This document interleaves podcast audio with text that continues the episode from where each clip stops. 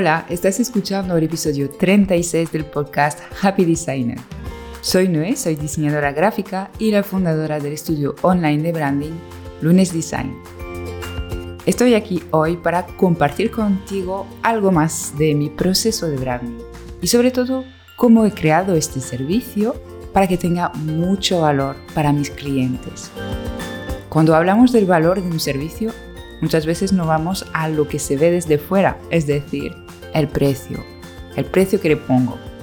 Estoy segura de que si estás tú también metido en el sector del branding, lo has cotillado en mi web alguna vez a ver cuánto cobro para este servicio. Si no lo has hecho, pues puedes mirarlo en lunesdesign.com. No hay ningún problema, yo también lo hago, que conste.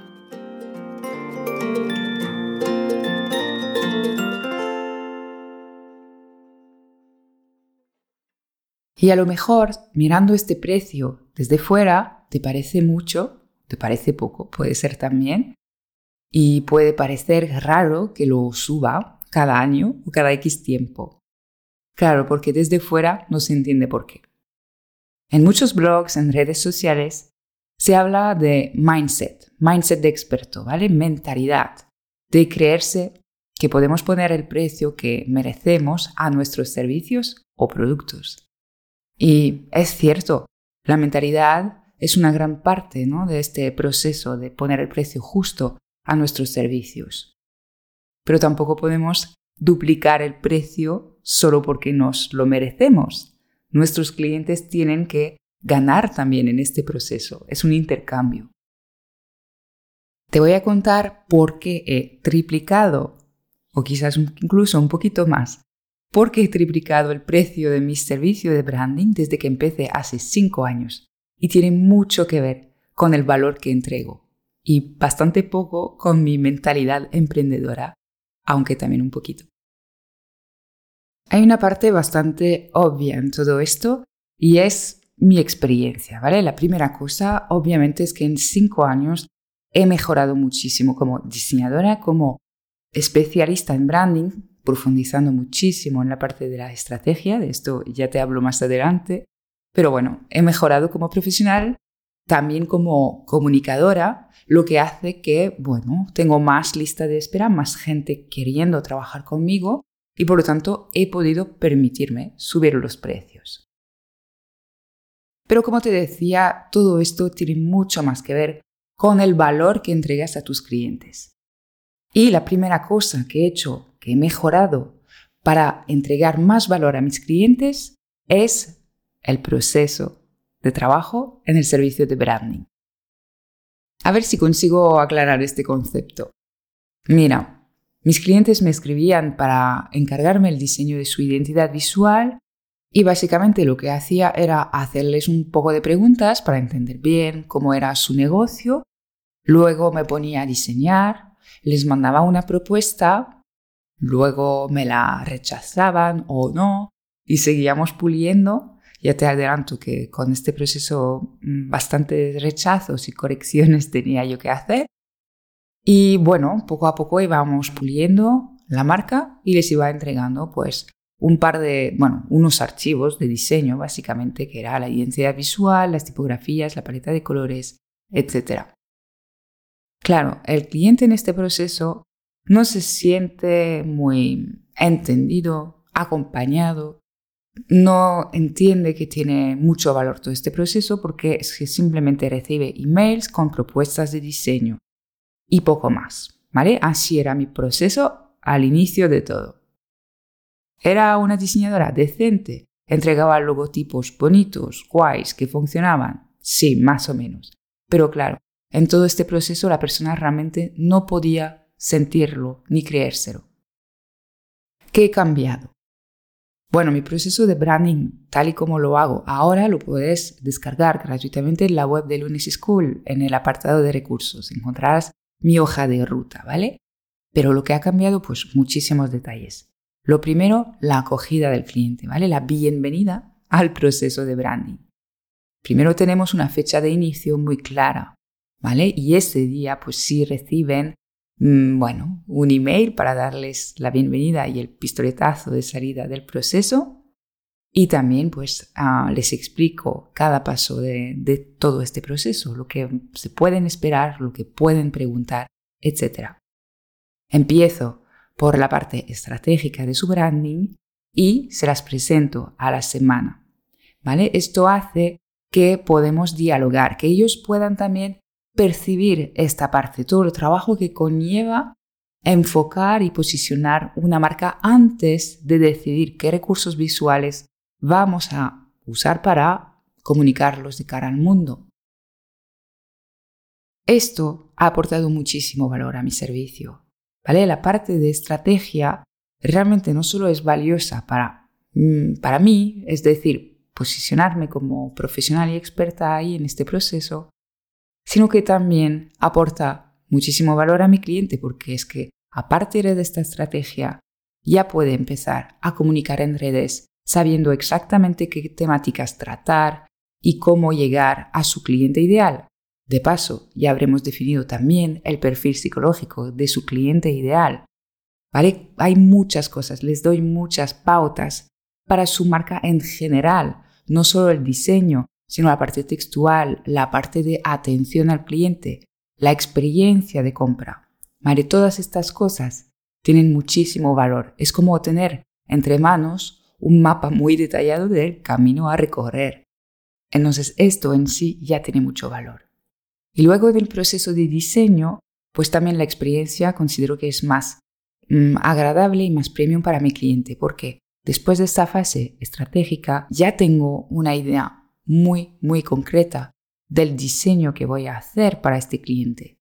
Y a través de herramientas como el mood board y la propuesta de estilo, consigo tener el feedback del cliente y saber si esto encaja con ellos, si se pueden imaginar este estilo de marca, este estilo visual para comunicar.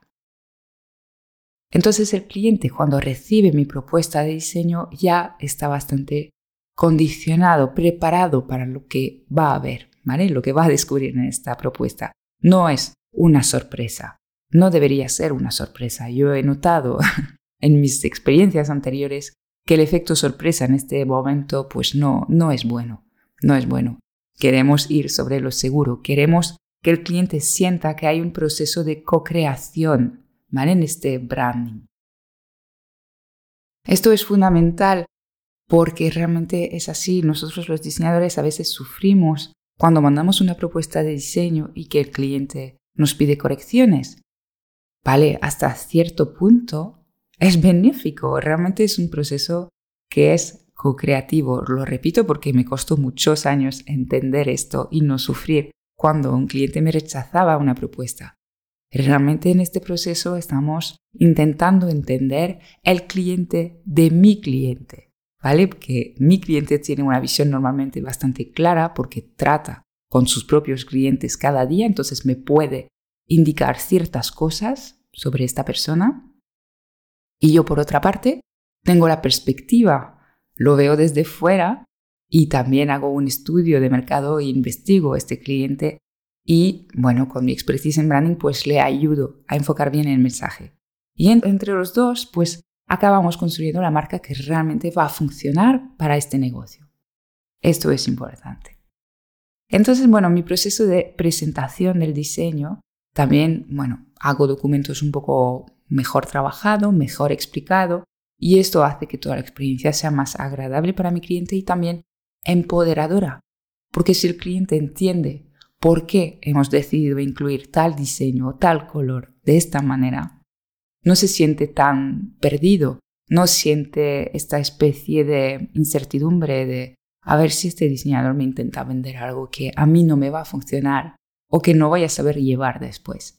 Si entienden de dónde viene cuál es la estrategia y por qué estamos usando estos recursos visuales para comunicarlo, es mucho más probable que acepten la propuesta, porque se sentirán más cómodos con ella. Finalmente, la parte final del proceso, y es algo que he mejorado muchísimo, y es que entrego un manual de marca realmente adaptado a mi cliente final. Mi cliente final en Lunes Design es emprendedor, es autónomo, es artesano, ¿vale? Es un negocio unipersonal o de pocas personas y no tiene un departamento de marketing ni de diseño para interpretar un manual de marca, un manual corporativo que sea muy complejo. Si le doy la referencia de colores en RGB y en CMYK, le tengo que explicar para qué sirve esto, porque si no ellos pues simplemente van a estar perdidos. Sí, obviamente deberían luego dejar su marca en manos de un profesional, de un diseñador, desde luego, pero es que no lo van a hacer. No todos, no para todo. En el día a día, publicando en las redes sociales, que es el mejor ejemplo, nuestros clientes, la mayoría de ellos, se lo guisan y se lo comen, lo hacen solitos. Entonces, bueno, tenemos que respetar esta realidad, este momento en el cual están y entregarles algo que realmente sea de valor para ellos.